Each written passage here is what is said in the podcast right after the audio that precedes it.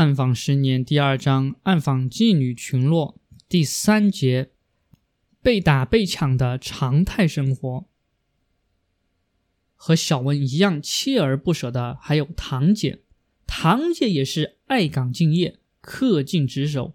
然而由于先天条件太差，堂姐的生意很不景气，她一直在惨淡经营。在这个院子里，堂姐属于最节省的一个。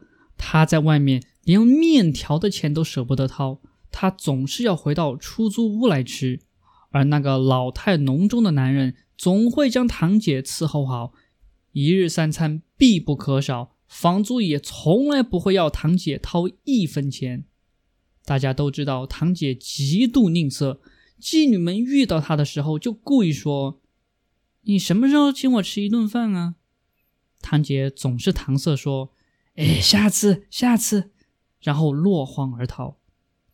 也有妓女看到堂姐走来，就故意在她面前吐口水，在她的背后说：“切，这么老还出来卖，真是个老婊子。”堂姐听见了，也装着没听见。她知道自己斗不过他们。妓女们都很凶狠，发作起来就像雌老虎，不见到血是不会罢手的。他们把压抑和屈辱都变态地发泄在斗殴中。曾经有两个妓女打架，一个高个儿，一个矮个儿。矮个儿非常刁蛮，他拿起凳子砸在高个儿的脸上，高个儿去医院缝了十几针。这种事情一般男人都不敢下手，但妓女就能下手。妓女打架从来不会惊动警察，他们总是私下解决。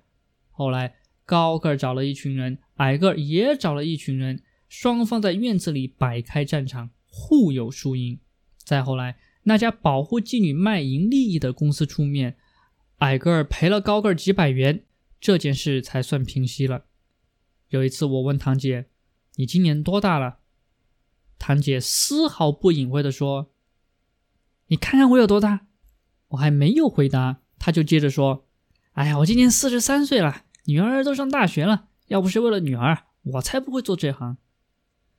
堂姐说，她以前在工厂上班，后来工厂改制，她下岗了。丈夫吃喝嫖赌，自己赚的钱还不够自己花费，她一气之下就离家出走了，和丈夫断绝了来往。我问堂姐，女儿一个月能花多少钱？堂姐说，最少也要一千多块。我说。大学生可以做家教啊，你何必现在还要给他钱？堂姐愣了愣，说：“啊，家教？什么家教？”我一时语塞，不知道该说什么。他也难堪，也不知道应该说什么。后来别人说，堂姐啊是从农村来的，大字认识不了几个。什么女儿，她就不会生育。丈夫和她离婚了，她自己跑出来的。妓女们的话是不能相信的，他们每个人都有说谎的天赋。我在报社没有编制，没有正式职位，我拿的是计件工资。如果没有稿件见报，我当月就没有工资。然而，暗访妓女群落是个漫长的过程，一月两月是没有结果的，因此我决定撤离。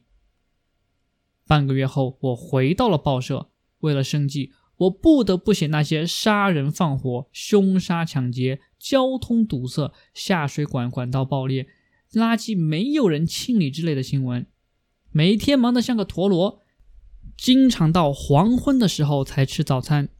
只有在做了记者后，我才真正体会到了废寝忘食的真正含义。尽管离开了那个城中村，但我还是一直和小兰、小文、堂姐联系着。电话中，他们问我做什么工作，我说自己是网络工程师。他们感到很神秘，都会发出感叹声：“哇，网络工程师是干什么的？”他们不知道，我也不知道。一个月后，那条站街女聚集的街道受到综合治理，站街女们都跑了，隐身在大街上熙来熙往的人群里。综合治理结束后，他们又冒出来了。这次的人数更加庞大，除了站街女外，还有各种各样的犯罪分子隐藏在其中。于是我听到了很多发生在这条街上的故事。有一个嫖客找到一个妓女，妓女高大丰满，嫖客很满意。到了旅社，嫖客才发现妓女原来是个男子假装的，结果嫖客的钱和手机被洗劫一空。更多的是嫖客抢劫妓女，几个嫖客合起伙来，其中一个人把妓女调到野外之后，埋伏在这的几个人一哄而上，妓女的财物就被抢光了。那时候的手机都很值钱，最便宜的也要一千多元，所以劫匪和小偷都盯上了妓女们的手机。妓女们离不开手机，再穷的妓女也要买一部手机。而劫匪就专门抢劫妓女的手机。那时候的男人们都非常喜欢在皮带上挂一个小盒子，皮质的，有暗扣，小盒子里装着手机，结果给小偷提供了极大的行窃方便。有一次，小文打电话说，那次和高个儿打架的那个矮子被人杀了。我问被谁杀了，小文说不知道，被发现时已经死了。脖子被割了几刀，在旅社发现的，肯定是嫖客干的。但是由于矮子叫什么名字都没有人知道，是哪里人也没有人知道，这个案件注定是个悬案。一时间，站街女们人心惶惶，站街女的生命安全再一次成为很多人关注的话题。妓女们都说这个矮子有点傻，没有防范心理，又性情暴躁。所以遇到了很多危险，被人打的次数也最多。有一次，这个矮子跟着一名嫖客去唱歌，进去后才发现包间里面很多人。其中一名嫖客拿出一罐打开的可乐让矮子喝，矮子听话，喝完之后就不省人事。矮子醒过来后，发现包间里只有他一个人，音箱里的音乐还在震耳欲聋的响着，地上有几个肮脏的安全套。身上的手机和钱都没有了，那罐可乐肯定是被嫖客做了手脚，放了安眠药或者迷幻药。还有一次，这个矮子带了一个嫖客回来，商量好给五十元，完事后嫖客给了一百元，说不用找了。矮子高兴的不得了，拿着这一百元去村外买烟，老板说这是假币。矮子不服气，说：“老板偷偷换了自己的钱，和老板大吵特吵。结果老板娘出来了，拿着棍子将矮子打得跪地求饶，边打边骂：‘臭婊子！’这家商店是本村人开的，矮子怎么能惹得起呢？矮子的脸上有一块伤疤，那是被人刺伤的。矮子脾气不好，动不动就会暴跳如雷，大呼小叫，寻死觅活。有一次。”一个男子骑着摩托车把矮子带到了野外树林里，这里黑乎乎的，四周没有人烟，看起来阴森恐怖。一般的妓女是绝对不会来这里的，给多少钱都不会来。但是矮子这个人没有心眼儿，他的心中只有钱，没有危险。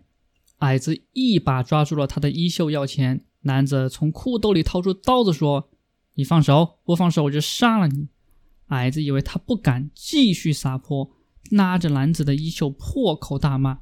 男子一挥手，矮子的脸上就感到火辣辣的一片，赶紧放开手臂。男子骑着摩托车绝尘而去，矮子捂着脸嚎啕大哭。嫖客残忍无比，妓女们也在想办法对付那些凶残的嫖客。妓女和嫖客的矛盾始终是不可调和的。妓女总想花最少的钱干最多的事，而妓女们总想干最少的事赚最多的钱。为了保障生命安全，一些关系好的站街女就联合起来，遇到有嫖客要人，他们就会说：“我们一起去，只收一个人的钱，行不行？”来到了嫖客的住处，却是一个妓女坐在门外监视，或站在旁边袖手旁观。另一个妓女提供有偿服务，嫖客大呼冤枉，妓女据理力争。如果想多占便宜，就要求再给一个人的钱。这实在是妓女们没有办法的办法。他们认为这种办法浪费时间，收效甚微，确实得不偿失。那年，政府对这条街加大了整治力度。接连几次整治后，报社每一天都会把最新的消息登在报纸上。结果，这条淫荡的街巷，全城的人都知道了。更多各种各样的心怀鬼胎的人涌到了这里。这里的人和管理人员玩起了猫和老鼠的游戏。风声一紧，就销声匿迹了；风声一过，又纷纷出笼了。后来，这整条街进驻了很多穿制服的人，他们强行的将妓女挤了出去。由于这条街道受到了清理，妓女们像失去了蜂巢的马蜂一样，在周边地区继续寻找可以落脚的地方。有的和并居的男人住进了居民楼。有的则是几个妓女一起合住，还有的则每晚做完生意后栖身旅社。妓女的数量远远大于执法人员，这场不对等的战争注定了执法人员的失败。没有了固定住所的妓女们面临着更大的生活挑战。堂姐一如既往地站在街边，看到有单个男人经过，就主动贴上去问：“耍去啊，便宜。”在这些站街女中，像堂姐这样采取主动攻势的人比较少，而堂姐对钱具有超出寻常的追求和兴趣。只要有人给钱，她都敢脱光衣服在大街上溜达。但是堂姐性价比不高，尽管便宜，还是少有人问津。小文也便宜，小文的客人就多些。城中村治理后，小文和丈夫还有另外一个妓女与其丈夫住进了居民楼的一间小房子里。小房子里只两张床，相距不到一米。午夜过后，这两张床上就睡着两对夫妻，彼此间连一点最细微的声音都能听到。然而他们不在乎，妓女没有羞耻心，有羞耻心的人也不会来当妓女。由于四个人住在一间小房屋里。小文就只能选择出台。其实，出台原来是桑拿坐台小姐的专用术语，因为他们经常坐在酒吧后面，站街女是没有吧台可坐的。他们站在街道上，所以他们出去做生意叫出街。小文也被抢劫过，比小兰幸运的是，他没有挨打。小文告诉我这件事情的时候，我问他。你怎么被人抢了？啊，你问问这些人，哪一个没有被抢过啊？小文指着身边十几米开外一群穿着暴露、举止张扬的女人说：“不是有公司罩着吗？哎，现在公司管不上了，很多人都出台。公司的人来了，人家早就跑了。他们都是骑着摩托车。十年前，这座城市……”还没有发布禁摩托车的禁令，抢劫的人骑着摩托车，而地痞们靠的是双脚。小文说他会看人，我看人能看八九不离十。小文选择的客人一般还是年龄比较大的，五十岁以上的。这些年龄一大把的人没有刑事犯罪能力。即使双方打起来，那一把老骨头也不是正值青春期、精力旺盛的小文的对手。身材圆滚滚的小文手劲很大，他能够把猕猴桃攥在手中捏出汁来。小文说：“二十多岁的男人最危险，由于这些嫖客中民工占了绝大多数，而民工又是一个极不稳定的群体。极度的贫穷让一些人心态扭曲。”产生了仇视社会的心理，还有人因为婚姻不满意，转而仇视所有女性。几年前，警察破获了一个系列的杀人案，凶手杀害的都是妓女，而杀人的动机居然是妻子抛弃了他。小文说，他有一套识人的本领，他先看眼睛，再看神情。如果眼睛溜溜的转，神情变化快。这样的人给再多的钱都不会去。如果眼神沉稳，表情木讷，这样的人一说就去。谈价格也有学问，如果对方将价格开得很高，可能就有问题；如果双方一直在讨价还价，那可能就不是劫匪。选择地点更有讲究。小招待所、小旅社坚决不去，给再多的钱也不去。酒店可以去，可是嫖客们能住酒店就不会找站街女。如果实在找不到安全的地方，他们就会选择在河边树后废弃的楼房里、蚊蝇飞舞的草地上。当然，在这样的环境下工作，价钱会大打折扣。小文还说。他出台的时候从来不喝客人的饮料，不吃客人提供的食品，害怕有迷药。曾经有一个妓女喝了客人提供的一杯可乐，醒来后发现身上的钱、手机、戒指、项链都被偷走了。我们这类人的首饰啊都是假的，小文说：“能戴得起首饰，谁还出来站街啊？但是手机总是真的吧？”为了保护自己，妓女们所有的人都练起了女子防身术，据说可以一招毙命。更为搞笑的是，有人把武馆开在了这条街上。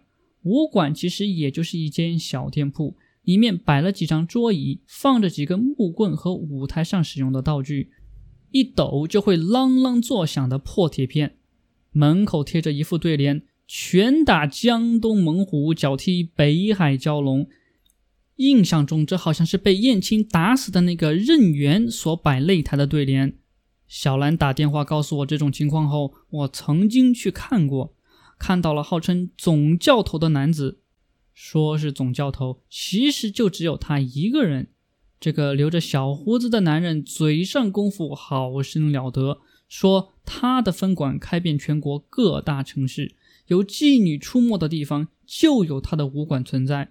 古代是凡是井水引处，皆能歌柳词；现在是凡有卖淫处，皆有小胡子武馆。小胡子正在向我吹嘘的时候，来了几个小流氓。小流氓们自学过几天拳脚，走在大街上都要横着膀子，看到不顺眼的就想上去打一架。小胡子的武馆开在了他们的眼皮子底下，他们又怎能不自视？馋猫整咸鱼，别怪流口水。小胡子落落大方的迎上去，双手抱拳，朗声说道：“青自巴山开，绿水四面来，欢迎江湖上的朋友。”小流氓说：“哎，别来这套，有什么本事使出来，老子今天就来踢馆子来了。”小胡子脸上露出了难堪的神情。一个膀大腰圆的小流氓说。老子想跟你过过招，然后就蹲了一个马步。小胡子做出一副气定神闲的样子，踩着定制步，摆出好像太极拳中白鹤亮翅一样的招式。突然，身后另外一个小流氓狠狠踢了小胡子一脚，去你妈的！小胡子摔了一个狗吃屎。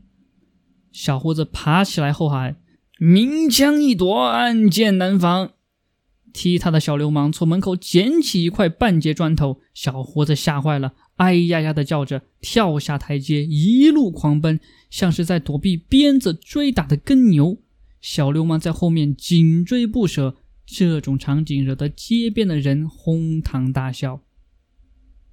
这座小城市的小流氓非常多，他们整天无所事事，游手好闲。看到外地人就想方设法诈骗，诈骗不成就变成明抢。火车站的这条街巷是小流氓最集中的地方。第三节，完。